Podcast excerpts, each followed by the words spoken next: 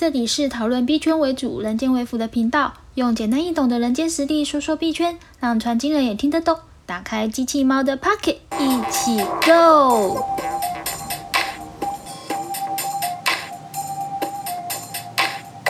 嗨，大家好，我是机器猫，欢迎回到我频道。今天在开始之前，想先跟大家说一声谢谢，就是第二三集这个发放的限量 POAP NFT 呢，不到十二个小时就发放完毕了。那有领到的一些朋友，他们有跟我说，就是很喜欢这一次我精心设计的 POAP 的 NFT 的图面。那也有一些听众朋友，就是跟我 IG 私讯说，他们没有领到，真的很对不起啊！因为这真的限量是残酷的，而且我真的没有在开玩笑，它真的是限量的。那嗯，没有关系，也希望你们可以就是持续的去关注我，然后支持我，然后。注意我的 IG 贴文，以及聆听我的 Podcast 之后呢，还是会有机会可以领到 POAP 好吗？那同时呢，我也想温馨的提醒一下，就是有一些呃，就是已经有拿到 POAP 领取。的专属码的人要记得，就是赶快去领取，因为呢，这些 POAP 不只是限量，而且还是限时领取的。那么 POAP 的领取时效如果过期的话，就会自动的被销毁掉。所以，请你们一定要记得赶快去领取，这样好不好？那同时呢，我也要谢谢这个领取第二十三集 POAP 的你跟你们，真的谢谢你们很有耐心的帮我填写了问卷的表单，让我可以更了解你们。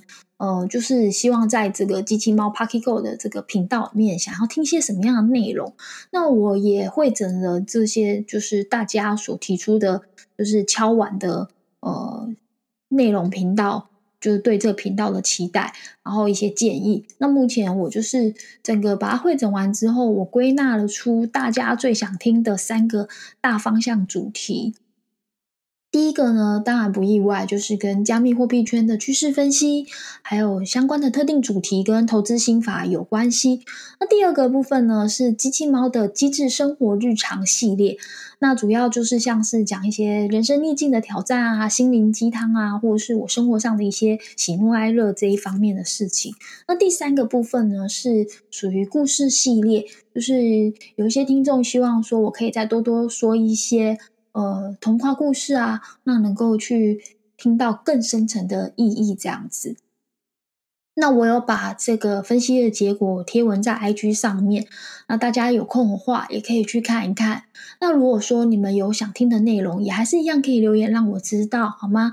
那我在这之后呢，会会。陆陆续续的，就是配合币圈或是人间相关的这些时事，来用这三个方向去规划，来分享给大家听。好，那最近呢，这一两周，其实台湾的新闻都一直在报道，就是一个很骇人听闻的柬埔寨诈骗事件。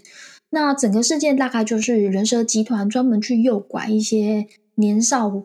然后比较没有社会经验的三十岁以下的年轻人，那是用什么不用工作经验就可以有高薪资这样的一个诈骗术语，把人呢拐骗去这个柬埔寨工作，结果啊都是从事一些非法的，比如说什么情色卖毒啊之类的。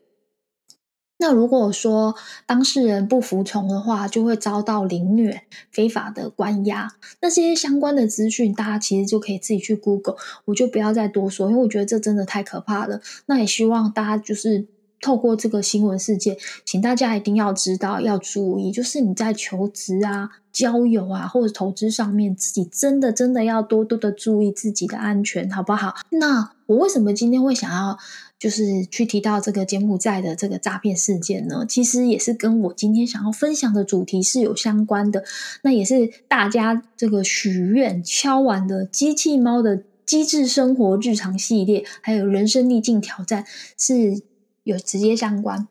啊不知道说大家就是小时候啊，你们有什么样的人生的愿望跟志向呢？那我其中有一个大概在八九岁的时候就立定的一个愿望和志向，就是想要成为一个包租婆。那其实也是因为我觉得是家庭啊，还有身边的长辈给我的一些观念跟耳濡目染嘛。因为其实华人有一个比较根深蒂固的观念，就是有土司有财。那小时候长辈也是一直告诉我说，就是要有被动收入大于主动收入这样一个概念，因为人可能没有办法永远的靠自己的劳力或者是自己的就是打工的方式。就是工作，因为其实我们现在在工作都算是打工仔，好吗？就是用打工的方式呢，去用主动方式的收入去支撑自己一辈子的生活，所以说还是必须建立所谓的被动收入这样的一个护城河。那我自然而然也就在这样的目耳濡目染之下，我从就是八九岁的时候就立定这样的一个有一点成熟大人的这个志愿，就是保族谱。嗯，我想怎么样去成为一个。包租婆，然后要怎么样去累积资本，以及要怎么样去挑选合适的标的物件，这些事情它都有一些学问在里面。但是我们这一集呢，并没有要讲这个。如果你们真的有兴趣的话，也欢迎敲碗。那我之后如果有空的话，会再来录一集给大家知道。我们今天的主题还是放在这个诈骗跟人生逆境上面。你们知道的，因为如果你要成为一个包租婆。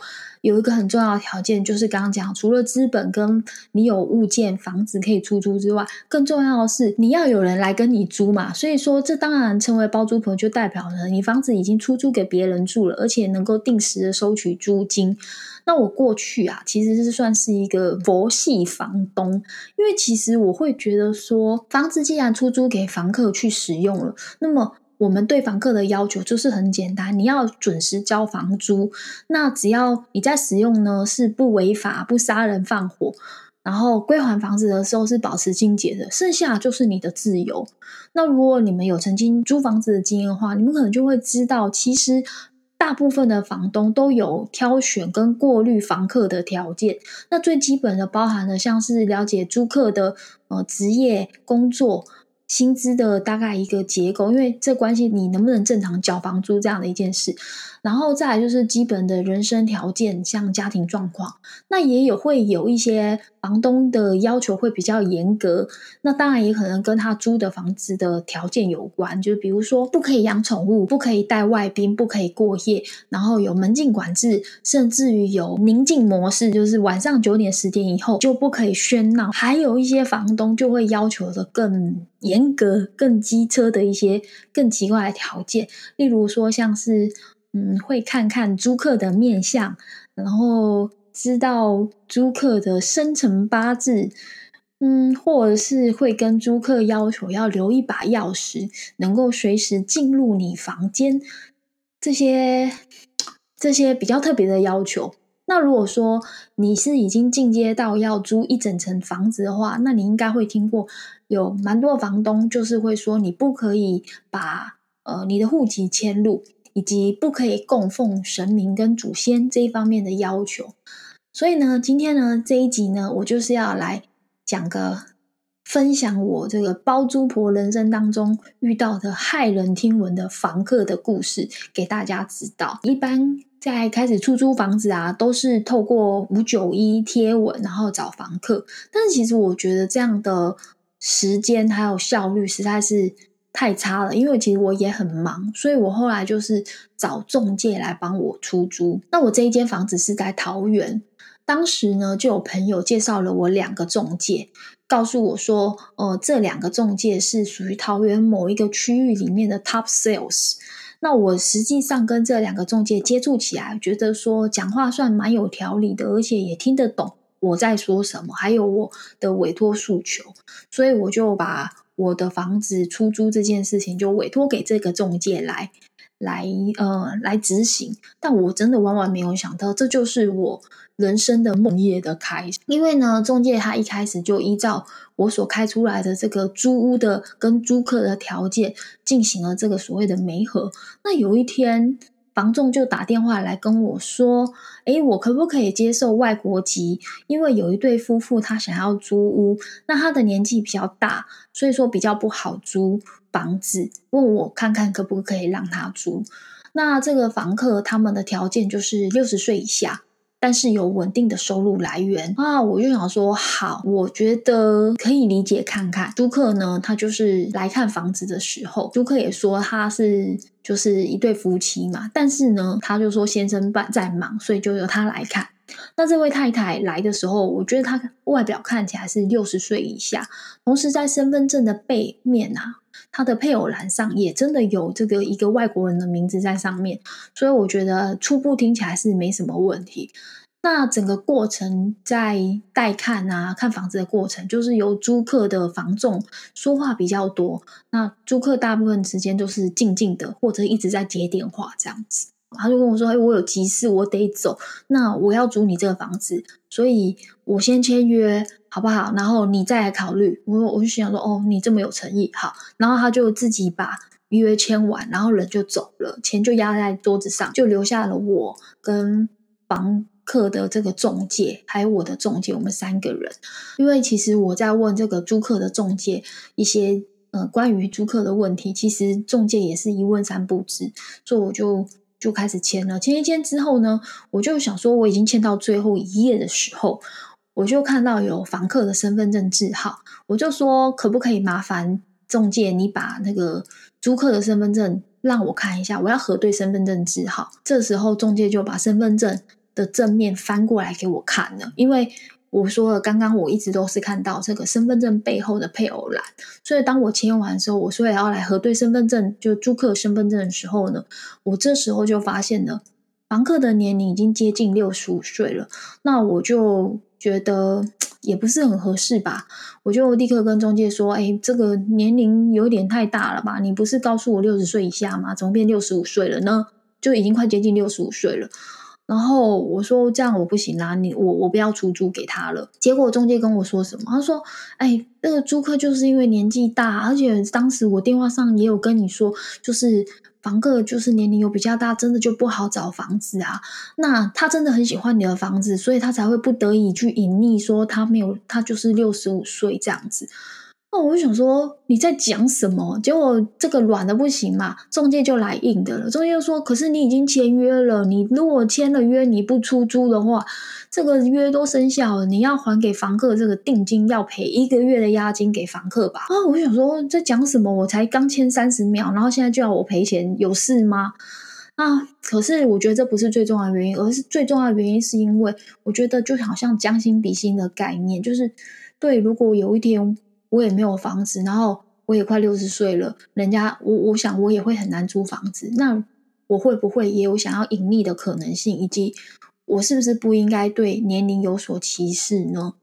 那我就在这一秒的一念一念之人之下，我就算了。那当时其实我完全没有意识到我遇到了租屋蟑螂，以及我也没有意识到在未来我会发生什么事。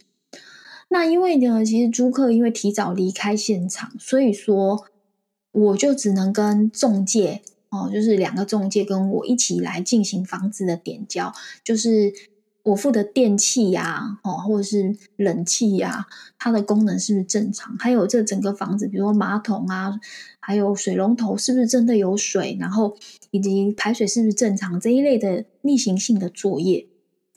那当然，想当然了，当然都是正常的嘛，所以就事情就很和平的就过了。那过了大概三天之后，房客就搬进来这间房子住。那搬进来之后，开始就问题不断了。首先是第一天住进来的时候呢，房客就反映说，他要他要换掉我整个房子的电灯泡。然后他是透过那个中介打电话跟我说的啦，就说他要换掉整间电灯泡，然后而且他不要我那个床垫。那我就当然也是跟房仲就 argue，我说啊那天点交他都没讲，然后他说可是因为他那天不在啊啊我是中介，我也不会知道他那么细节的问题啊。那我说好吧好吧算了，那他要换电灯泡就让他换吧。那既然你知道为什么会跟我讲要换电灯泡，那当然就代表是要我付钱嘛。那我觉得算了，也没有多少钱，就几千块，我就我就说好。那如果他要换，就请他换，那就是包收据给我，然后就直接从下个月的房租直接抵掉即可。那至于床垫，那就麻烦中介你帮我处理。事情就这样子又过，结果又过了隔天，第二天，房客跟我说，我付给他的冰箱坏掉了，我傻眼，因为其实你知道冰箱呢有没有正常功能？运作其实是可以经过一些测试，而且呢，这两位中介当下也有看到我的冰箱都是正常的，而且都洗得很干净，竟然跟我说坏掉，然后我就觉得这也不对了吧？怎么可能会坏掉呢？我用用的都很正常。原来房客的诉求是希望我买一个全新的给他，然后还有就是。反正就是这个房客就嫌东嫌西，嫌东嫌西，就是说这个不要，那个不要，这个要换新的，那个要换新的。我就心里的 OS 就是，真的是也太可怕了吧！我就只跟中介问说，那你觉得应该怎么样？你那天也看到是好的啊。那中介就跟我说，嗯，你就不要理他吧，如顶多我们就帮你把冰箱丢掉。那如果他要他要。冰箱，请他自己想办法处理。那我觉得中介这样说听起来就算是比较合理一点点，所以我们就照着中介的建议就做了。第三天又来了，更可怕的事情发生了。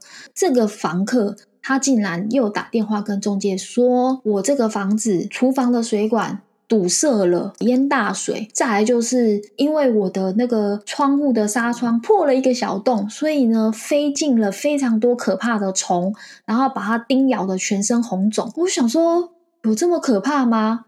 我怎么住在那里都没有发生过这些事？好，然后中介就跟我说，可是他亲眼看到，确实他那个房客身上有很多红红色的点点。那但是是不是？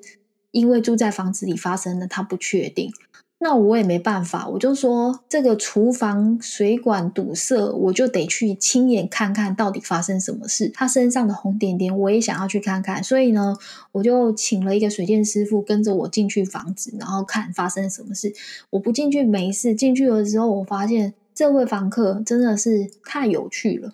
他不只是自己住就算，我心中的以为她会有一个老公要住在里面吧。我没看到她老公，但是我呃就看到了一个小鲜肉在里面。好吧，还是她小她的老公就是小鲜肉，我不知道。然后再来就是有一只狗，然后还安了一桌的神明，这是其所有可怕房客的所有大臣吧。我只能这样说，我真是有够幸运遇到这种这种奇怪的房客。那我也。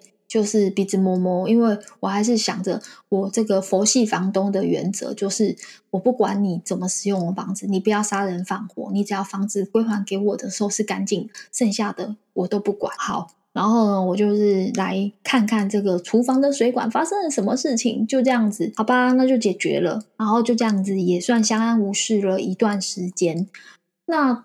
在他租的这段时间里面，其实就是大概租了两三个月之后，开始有房租迟缴的状况。那房租迟缴，其实我不会是当天没缴钱我就当天催他，我大概会过个两三天，确定不是 ATM 什么转账的延迟这一类的问题，我才会发个简讯给他说麻烦您缴房租，然后我也截图下来给房仲，请他去催房租这样子啊，就是。这个房客基本上就是每个月有迟缴房租的问题以外，就没有什么大事情。然后呢，又过了一段时间，就是因为其实房子是这样，就是会有所谓的很多定期性的检查，那定期性的维护。那刚好就是地方性的瓦斯公司，就是有通知要进行定期两年的所谓的检查瓦斯管线的东西。那还有什么锁头等等的？那那天是刚好是冬天，那时候刚好冬天。然后呢，这个瓦斯公司的人就有打电话跟我说，他要换什么这样子，我就想说啊，又又是几千块，我说好，那就为了安全，你知道房子最重要的事情就是不要出人命，那我就说好，要换什么就换，那反正一切就是安全就好。然后那个瓦斯公司的就是人就跟我说，呃，建议你们那个房子啊，吼那个。窗户啊，还是要开一点点细缝，不要整个密不通风，因为不好说会有什么一氧化碳的问题，都要很小心。那我就当然知道了嘛，那我就是打电话跟房仲，还有跟这个这位租客说，那个天气即使再冷，麻烦你要开一点点窗户，因为这样比较安全。结果你知道吗？那个房客啊，就很有趣的跟我说。说嗯，他就用言语影射，他就说啊，这有可能会失火，可能会影响他人哦，这个我不确定哦。我听了，其实心里有点怪怪、毛毛怕怕，可是我也不能怎么样。然后后来我就打电话给我社区的会计，跟他说。麻烦你注意一下这个人他的出入的状况，还有就是有没有什么特别的问题。那当然，会计就跟我说，他说这个房客啊，好像精神怪怪的，请我要自己注意跟小心。那我其实听到这里，我也就知道了，我心里就有底了。我只能说，我就开始祈祷，我这一年的合约赶快到期，就赶快请这个房客搬走吧。好，然后呢，就在呃，时间就这样一直过，一直过，大概到了差不多是四五月的时候，其实已经是租给他差不多已经七个月，差不多六六七个月了吧。然后呢的某一个下午。我接到了社区会计的电话，他跟我说我的房子失火了，而且已经报警，正在灭火中。然后，然后也把这个失火的影片传给我看。我听到了这通电话，我只能说，我真的是吓到了。我第一个问题就问我的会计说：“请问有没有伤亡？”然后会计跟我说：“没有，这个我的房客不在房子里面，所以。”没有人伤亡，但现在正在灭火中。问我要不要赶快过来看看？那我当时人是在台北，我就在这一个小时内飙去了桃园，然后看看是发生什么事。当我到的时候，其实房客也已经在现场了。那我在整个赶到这个房子的现场途中呢，其实我有马上赶快打电话给我很多朋友，就是请教这些。朋友们，这些可能会发生的事情，以及我要怎么去应对跟注意事项。那当然，朋友给我了很多建议。我其实第一个重点，当然还是跟人命跟财损有没有关系是最重要。那我到了现场之后，呃，就是确定，就是嗯，房客没有受伤，房客也没有任何财损，然后整个社区也没有任何的人有受伤跟。呃，别人的房子受到这场火灾波及，所以简单来说，就是很幸运的，就是受损的范围就是只有我的房子，而且是我房子的客厅的落地窗跟阳台，就这么这些这个范围。我在现场的时候，因为房客也在了嘛，那我就当然就开口就问他说：“哎，发生了什么事情？”那房客就跟我说：“我不在房子里面啊，而且这个失火的地方他也没有干嘛。”那我也就是。觉得很无奈，他那房客就跟我说，他认为这个房子是因为电线走火造成的自燃，然后而且啊，房客在现场跟我说，你的房子有保险，所以呢，他要跟我索赔三十万。那房客其实在现场还有什么干儿子啊，还有房客的中介都在现场，那也就开始带风向说叫我要做什么精神赔偿补助之类的，因为房客其实我寻了一圈，他并没有任何的财产受损。然后，当他们说要赔三十万的时候，其实我第一个直觉就起了疑心，因为我心里很清楚这一间房子保险是保到多少额度。我知道一般人是不会理解这种火灾啊，或者这种房子的保险理赔应该可以有多少钱。然后再更神奇的事情是，这个房客他真的就是租屋蟑螂，他还主张说他要继续的住满这个契约到期。那而且说，如果我要解约赶他走的话，就要我立刻付违约金，你知道吗？其实这个房子已经失火了，然后整间都被那个消防局灌水嘛，所以整间都是水，那其实就是泡汤的状态，根本就是没有办法住了，然后也断水断电的状态，所以竟然告诉我说他还要继续住下去，然后而且这个房客又跟我说，这房子他认为是电线走火自燃造成的。就是自己燃烧嘛？那你还愿意住在这样的房子？这种会影响你生命危险的房子，那真是够奇怪了。我觉得这不是一个正常人。所以当下其实我就很像接近于四面楚歌，就是房客说要赔钱，然后房客的干儿子还有房客的中介都跟我说你应该要赔他钱。我觉得。当下整个感觉就是不对。我到现场之前，我其实有跟朋友联系嘛，那也大概知道一些状况，该怎么去应对。所以我当下我就跟他说：“这个责任厘清，哈，我该赔你钱还是你该赔我钱？这些我觉得都讲的太早了，是不是？让工单位来进行鉴定之后，我们再来进行责任的厘清，看彼此要怎么来算这笔账呢？好，然后我们就是让事情就是先到这个段落。”那其实整个事情的过程经历了四个月，就是包含了像是录制笔录啊、责任鉴定报告啊、整修房子啊、请领保险啊、还有跟房客讨论这个契约存续的问题呀，等等的。其实就这样花了四个月的时间，真的是，我觉得那是我人生里面，我我真的是觉得是呃不经一事不长一智，对吧？但是这件事真的也经历的太大了，然后也让我觉得，嗯，对于人心有了很多很多新的看法跟启发。那其实当时在责任鉴定报告出炉之后，呃，责任报告里面就有写到说，起火点的那个地方的插头是没有插任何东西，所以报告是有写到认为可能有人为的疑点，意思就是说它不是自燃，是可能有人蓄意纵火造成的。所以其实当时呃，远景跟就是公家单位的人就问我说，要不要告这个？房客，因为其实契约里面是有写到，如果发生火灾这一类事件，这责任赔偿应该是由房客来来处理就对了。嗯，其实我在经历这个事件的时候，我大概这当中这四个月当中，其实我有去调查这个房客的身家背景，他确实是有一些状况。但是我的朋友其中有一位是律师，他就跟我说，像这种租屋蟑螂，因为我们已经确定他是租屋蟑螂了，他说这种租屋蟑螂就是无赖。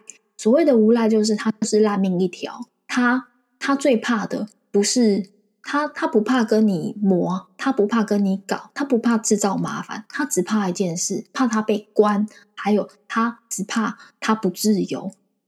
他可以为了任何的钱，为了任何的事来呃制造各种问题。但是如果你要把他关起来，或者是你要让他被扯上法律问题的时候，他就会怕。所以说，我的律师朋友就跟我说，如果他还要跟你做这个租约存续的话，呃，他当时就就是我律师就给了我几个建议。那其中有一个建议就是，既然他要继续住，你就答应他，你就跟他继续继续住下去。然后呢，要进行就跟他说，我们就是要去法律公证，然后用这个法律公证的契约来呃保障我们最后这一段时间的。租期这样子，其实你知道这个租蟑螂，它就只剩一个月的租期，它还要硬凹要住这间房子，你不觉得很有趣吗？那我就听从我律师朋友的建议，我就跟他就去法院公证。神奇的事情来了，当我们一到法院去，然后一旦开始进行公证的时候，他整个人就变得就是神志正常，不再装疯卖傻，不再倚老卖老，在。法律面前显得人人平等，然后非常有条理，非常正常。那我们在那个公证契约一过，你知道那个公证契约里面的内容，即使再如此的对他不平等，他都接受了。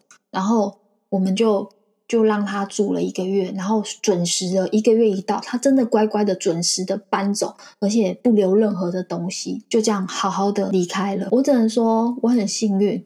就是在我这个当包租婆的过程里面遇到了这种人，但是我又能很顺利的大事化小、逢凶化吉，然后也让我的人生上了一堂很宝贵的课。那我今天这个故事很想跟大家分享，就是也希望大家有所警惕，就是人呐不一定都是善良的，我们并没有办法掌握说我们会遇到什么样的人，但是我们可以做的事情就是第一个。